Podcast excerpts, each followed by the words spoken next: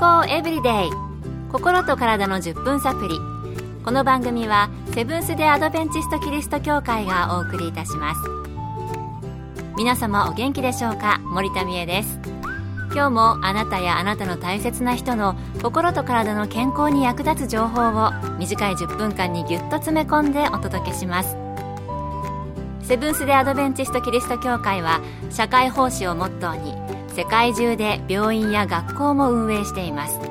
日本でも東京神戸沖縄の3カ所の病院をはじめ福祉施設などの運営を通して皆様の健康と医療福祉の発展に携わってまいりました。なおこの番組は健康情報番組で医師のアドバイスや治療に代わるものではありません。すでに投薬を受けている方また病院に通われている方はかかりつけの医師の指導のもとこの番組の情報も参考になさってください。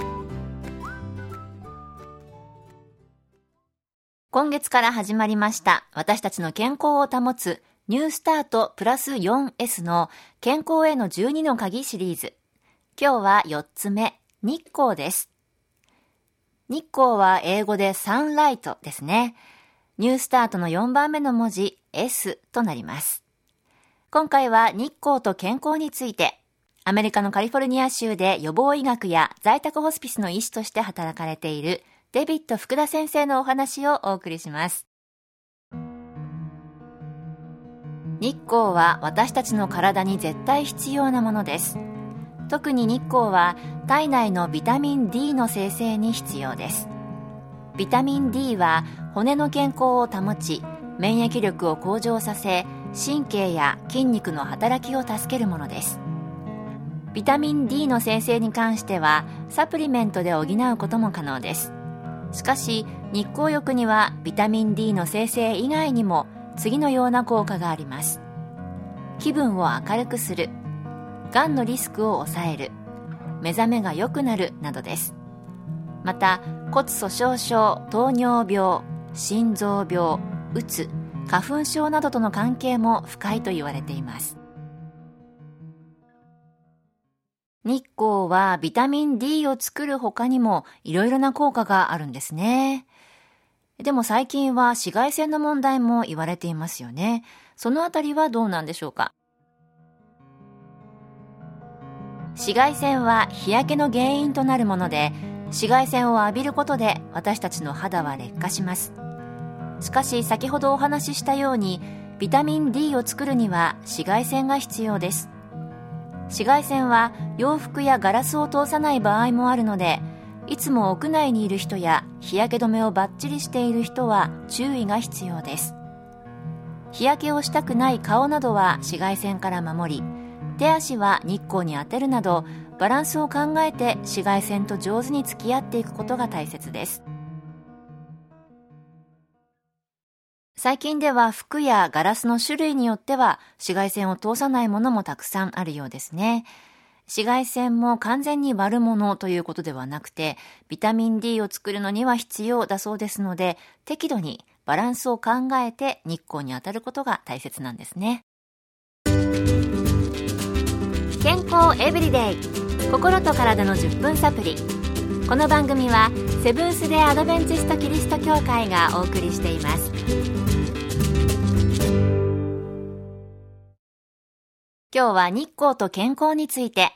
アメリカのカリフォルニア州で予防医学や在宅ホスピスの医師として働かれているデビット福田先生のお話をお送りしています。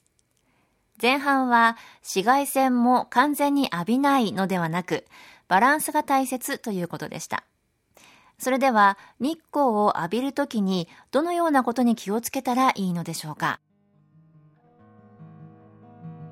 先ほどの話と重複しますが日光浴は肌にダメージを与えるものですが私たちに必要なものでもあります。高齢になるほど日光浴の時間は長く必要になります。それはビタミン D の生成以外に認知症防止うつ予防睡眠パターンを正常に保つためにも必要になってくるからです。赤ちゃんは肌が弱いので注意が必要ですがやはり日光浴は大切です。直射日光は避け大人よりも短い時間で大丈夫です。肌の色が白い人種の場合赤ちゃんは帽子をかぶせ洋服を着せていたら1週間に2時間程度必要。日本人の赤ちゃんは肌の色からもう少し長い時間が必要になってくるでしょう。肌の色が濃ければ濃いほど日光浴の時間は長く必要になります。濃い肌色は日焼け防止作用があるからです。ではどのくらいの時間が必要かというと日本人に最も多い肌色の人が顔と手だけを日光浴させる場合。7月なら場所にもよりますがだいたい毎日10分から20分です。また冬は夏の4倍から5倍の日光浴時間が必要なようです。ただこれは個人差も非常に大きいのでこれらは目安です。夏の海で見かけるように顔は日焼け対策をして肌の劣化があまり気にならない背中や手足を日光浴させるのも賢い方法と言えるかもしれません。また平日忙しくて日光を浴びる時間がないという人は週末にまとめて日光浴をするのも効果が期待できます。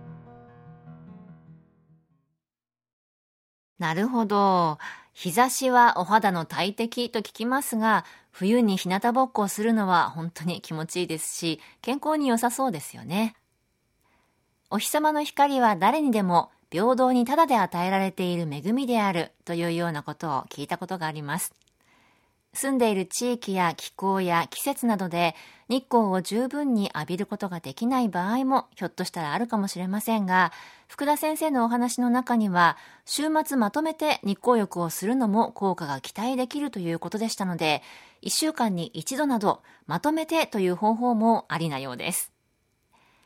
最初に出てきましたように適度な日光浴にはビタミン D の生成だけではなく気分を明るくする、がんのリスクを抑える、目覚めが良くなる、そして骨粗鬆症、糖尿病、心臓病、うつ、花粉症などとの関係も深いと言われているそうで、様々な体にいい影響をもたらすそうですからね。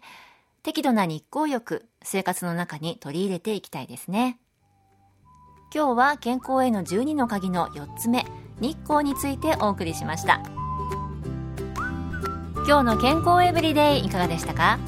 ここで埼玉県の入間川キリスト教会があなたに送るヘルシーカフェのお知らせです。11月23日午後2時からセブンス・デ・アドベンチスト入間川キリスト教会でヘルシーカフェを開催します。今回は思わぬ転倒がきっかけで寝たきりにそんなリスクを避けるため転倒予防を取り上げます。お茶を飲みながら気軽に参加できるセミナーです。講師は理学療法博士のケイティ山室さん。日本語通訳付き参加費は無料です。詳しくは入間川協会ヘルシーカフェ入間川協会ヘルシーカフェで検索。また入間川以外でも各地の協会で健康セミナーが開催されます。どうぞ番組ブログをご覧ください。健康エブリデイ。心と体の10分サプリ。